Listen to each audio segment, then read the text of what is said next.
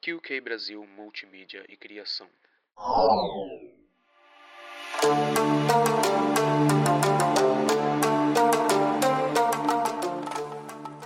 E hoje trazemos mais um episódio sobre a espiritualidade de Okinawa, o Tushibi, os ciclos da vida.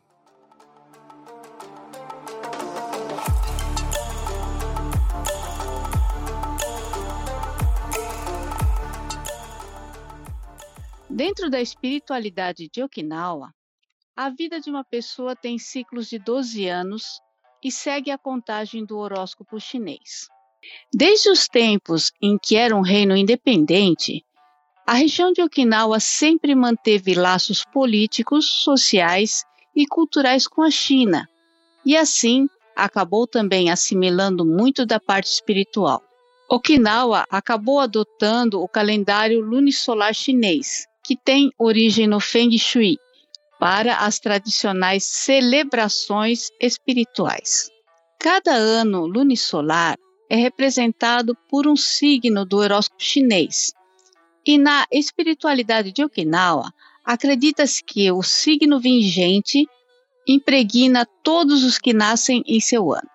Existem 12 signos no horóscopo chinês: rato, boi, tigre, coelho, dragão, serpente, cavalo, carneiro, macaco, galo, cachorro e javali. Segundo a lenda, o horóscopo chinês surgiu depois que Buda fez uma festa de final de ano no céu e convidou todos os animais, mas apenas esses animais compareceram. Para recompensar a presença, Buda deu de presente a cada animal um ano para que ele o influenciasse com sua personalidade. O signo chinês é a base da verificação dos fluxos de energia de cada pessoa. Portanto, quando alguém vem se consultar com uma Yuta ou com uma Kaminchu, um dos dados importantes é a data do nascimento.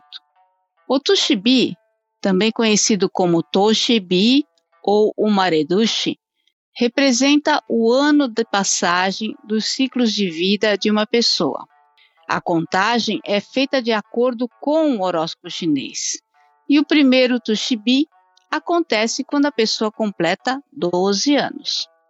Para as pessoas que não cultivam a própria espiritualidade, não trabalham o autoconhecimento e a realização dos seus propósitos, esse período tende a ser mais denso, pois a pessoa não se preparou para as mudanças que acontecem nesse período.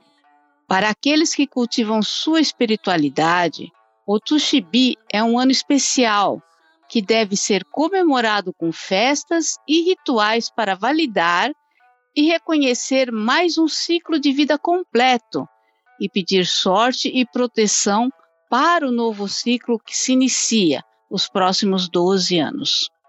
Durante o Tushibi, é recomendado não tomar decisões repentinas e drásticas, como mudar de casa e fazer viagens para muito longe. Estas atitudes podem quebrar a harmonia do fluxo de energia da pessoa e prejudicar diretamente o andamento da vida. Mas a transição de energias do Tushibi leva três anos para acontecer. Maeyaku é o ano que antecede o Tushibi. É quando a pessoa deve começar a se centrar espiritualmente para que nada a pegue desprevenida e para direcionar positivamente o ano do Tushibi. O Yakudori é o ano do Tushibi e geralmente é considerado perigoso e até crítico, pois desde a antiguidade as pessoas notam que nessas datas os que nasceram nesse ano estão mais propensos a acidentes e acontecimentos desagradáveis. Mas isso ocorre porque durante o ciclo anterior, a pessoa pouco ou nada se envolveu com a própria espiritualidade. E com isso, não armazenou energia positiva o bastante para lidar com esse período. que, do ponto de vista espiritual, é um ano de colheita do ciclo anterior, ao mesmo tempo em que é o início de um novo ciclo de 12 anos. Por outro lado, para a pessoa que se dedicou no ciclo anterior ao próprio desenvolvimento espiritual, é uma época de grandes conquistas e realizações. O Hari Yaku representa o final do processo, é o ano posterior ao seu Tushibi.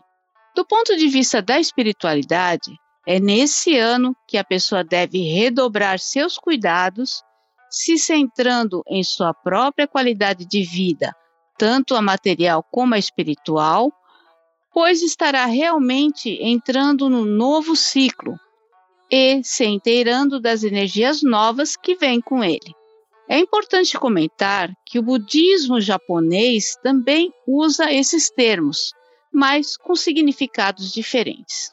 Esta pauta foi feita por Sueli Gushi e a produção e pós-produção foi feita por QK Brasil Multimídia e Criação. A fonte para esta pauta foi retirada do site Okinawa Espiritual, que é gerida pela Kaminchu Beatriz Nagarrama.